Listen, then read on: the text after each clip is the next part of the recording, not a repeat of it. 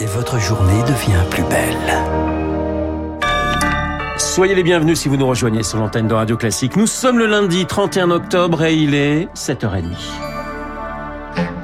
La matinale de Radio Classique avec Renaud Blanc.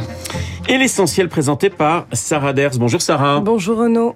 Le soulagement de la communauté internationale après la courte victoire de Lula à l'élection présidentielle au Brésil. Des cris de joie, des feux d'artifice et des partisans de la gauche, le sourire aux lèvres hier à l'annonce des résultats définitifs. Luis Ignacio Lula da Silva est à nouveau président, mais de peu. Il l'emporte d'une courte tête avec 50,9% face à Jair Bolsonaro. Si le président sortant d'extrême droite n'a toujours pas reconnu sa défaite, Marc Tédé, la victoire de Lula est saluée à travers le monde. Oui, des félicitations qui sonnent comme un soulagement. Le président américain Joe Biden dit avoir hâte de travailler avec Lula pour poursuivre la coopération entre les deux pays. Il souligne que ces élections ont été libres, justes et crédibles. Avant le premier tour, les États-Unis avaient d'ailleurs mis en garde en prévenant qu'ils suivraient de près cette élection brésilienne en appelant à la transparence.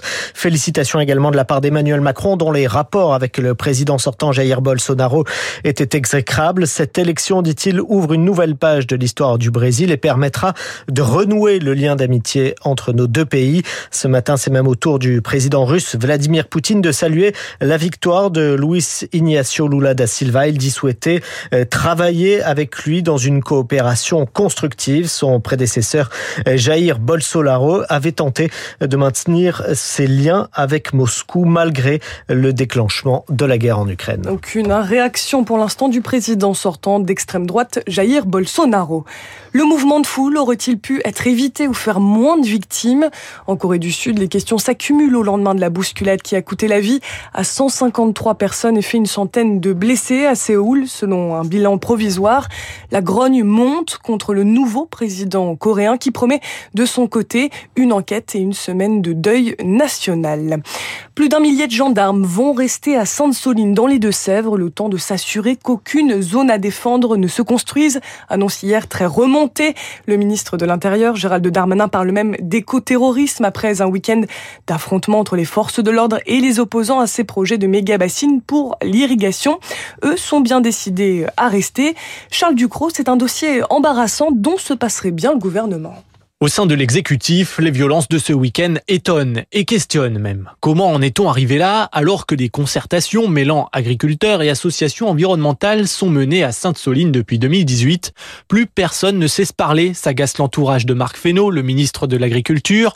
Voir s'installer une ZAD dans les Deux-Sèvres, ce serait une grosse écharde dans le pied du gouvernement.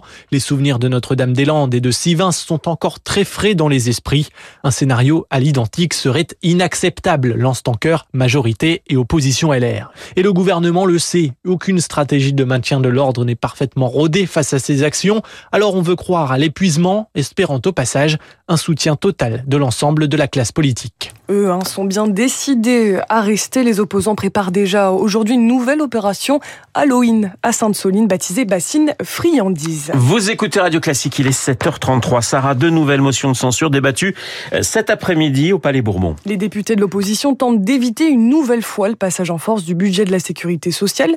Mais si ce blocage continue, Elisabeth Borne a déjà évoqué la possibilité d'une dissolution de l'Assemblée nationale. Une façon de rappeler qui commande. Mais Lauriane Toulmont, c'est surtout un aveu de faiblesse. Chiche, nous n'avons pas peur de la dissolution, répondent en chœur le Rassemblement national et la France insoumise.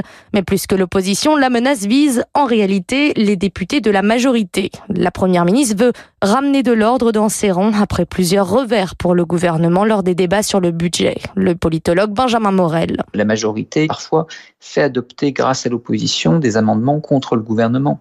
Pour le gouvernement, il y a urgence aujourd'hui à tenter de solidifier cette majorité. C'est bien évidemment un aveu de faiblesse du point de vue des instruments classiques de tenue d'une majorité. Eh bien aujourd'hui, tout est extrêmement défaillant. Le personnel politique à l'Assemblée nationale est euh, très peu encadré. C'est une façon de montrer qu'on détient l'arme nucléaire en espérant ne pas avoir appuyé dessus parce qu'on en serait probablement les premières victimes. Maintenu au stade de la menace, la dissolution ne sera dans tous les cas pas activée tant que les sondages ne seront pas plus favorables au gouvernement. Le plus gros risque pour la Macronie, c'est que ces nouvelles élections se transforment en référendum pour ou contre la réforme des retraites. Lauriane Tout le monde pour Radio Classique. Phénomène assez surprenant, cette période d'inflation, les prix du gaz baisse. Sur les marchés européens, les cours chutent. On est passé sous la barre symbolique des 100 euros le mégawattheure. Mais ce n'est qu'une accalmie, notamment avec la douceur de ces derniers jours. Les petites et moyennes entreprises s'inquiètent toujours des conséquences dont la durée de l'envolée des prix de l'énergie, malgré l'aide de 10 milliards promise par le gouvernement. Les dirigeants se disent pour la plupart contraints, selon la dernière enquête de conjoncture de la CPME, de reporter la hausse de leurs coûts sur leurs clients, Zoé Pallier. En septembre dernier, et à contre-coeur, Yann Lal a dû réécrire la carte de son petit restaurant lyonnais. Le fond d'artichaut au foie gras, on a dû augmenter euh, ce plat à la carte de 1 euro. 6% d'augmentation du prix à la vente. Le gérant, lui, achète son foie gras 30% plus cher que l'an dernier, mais impensable de tout répercuter quand le pouvoir d'achat de ses clients dégringole également. La restauration, c'est un plaisir et on n'est pas une nécessité. Si au bout d'un moment nos prix augmentent euh, trop, les clients, au lieu d'aller peut-être au restaurant euh, une fois par semaine, ils vont peut-être y aller qu'une fois par mois. Nous, on a fait le choix de ne pas augmenter trop. Et on rogne sur nos marges, ajoute le restaurateur.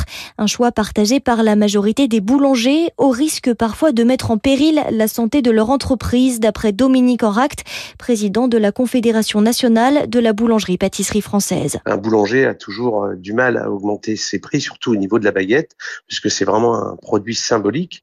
Donc c'est pas comme un pull ou un autre produit qu'on achète une fois par an. Les gens, on les voit tous les jours. Donc, d'une journée où ils achètent une baguette, par exemple, à 1 euro, le lendemain, elle passe à 1,10 euro, euh, il y a une certaine gêne. Une inquiétude que le dernier rapport de la Confédération des petites et moyennes entreprises corrobore. 43% des dirigeants disent subir une baisse de la demande quand ils répercutent l'inflation. Zoé Pallier pour Radio Classique. Enfin, le Master 1000 de Paris commence aujourd'hui. C'est du tennis avec une question pour les amateurs. Qui terminera numéro 1 mondial? L'Espagnol Carlos Alcaraz va tenter de conserver sa place face à son compatriote Raphaël Nadal. Et Nadal qui n'a jamais brillé d'ailleurs à l'Open de Paris. Bercy, le journal de 7h30 présenté par Sarah Dersilé. 7h37. Tiens Sarah, est-ce que vous aimez Offenbach? J'adore. Eh ben, vous aviez intérêt à me dire oui parce qu'effectivement, je vais vous proposer un petit extrait de la création de la vie parisienne. La création de la vie parisienne, eh bien ça remonte au 31 octobre 1866. Petit extrait, Rondo du Brésilien. Je suis brésilien, c'est de l'or. Des arrives d'Ordiozane, plus riche. d'Orly qu'on la guerre Paris, et te reviens encore deux fois, je suis venu déjà, j'avais de l'or dans ma valise, des diamants ma chemise, combien a duré tout cela? M'étonne d'avoir de sans amis et d'aimer quatre ou ça mettrait six mois de galantes ivrées, c'est plus rien au Paris, Paris, en six mois tout m'a tout raflé, et puis vers ma jeune Amérique, tu ma pauvre mélancolie délicate m'a remballé, mais j'ai brûlé de revenir, et là-bas sous mon ciel sauvage, me répéter avec rage notre autre Petit extrait donc de la création de la vie parisienne qui remonte au 31 octobre 1866. Rando du Brésilien, hommage d'ailleurs au passage eh bien, à ces élections présidentielles au Brésil. On en reparlera avec euh, mon invité à 8h15. Mais en attendant, mais en attendant, eh bien, nous allons parler d'un autre pays qui est face à une crise politique, économique et institutionnelle sans précédent. Le Liban, on en parle dans une poignée de secondes avec Frédéric Ancel.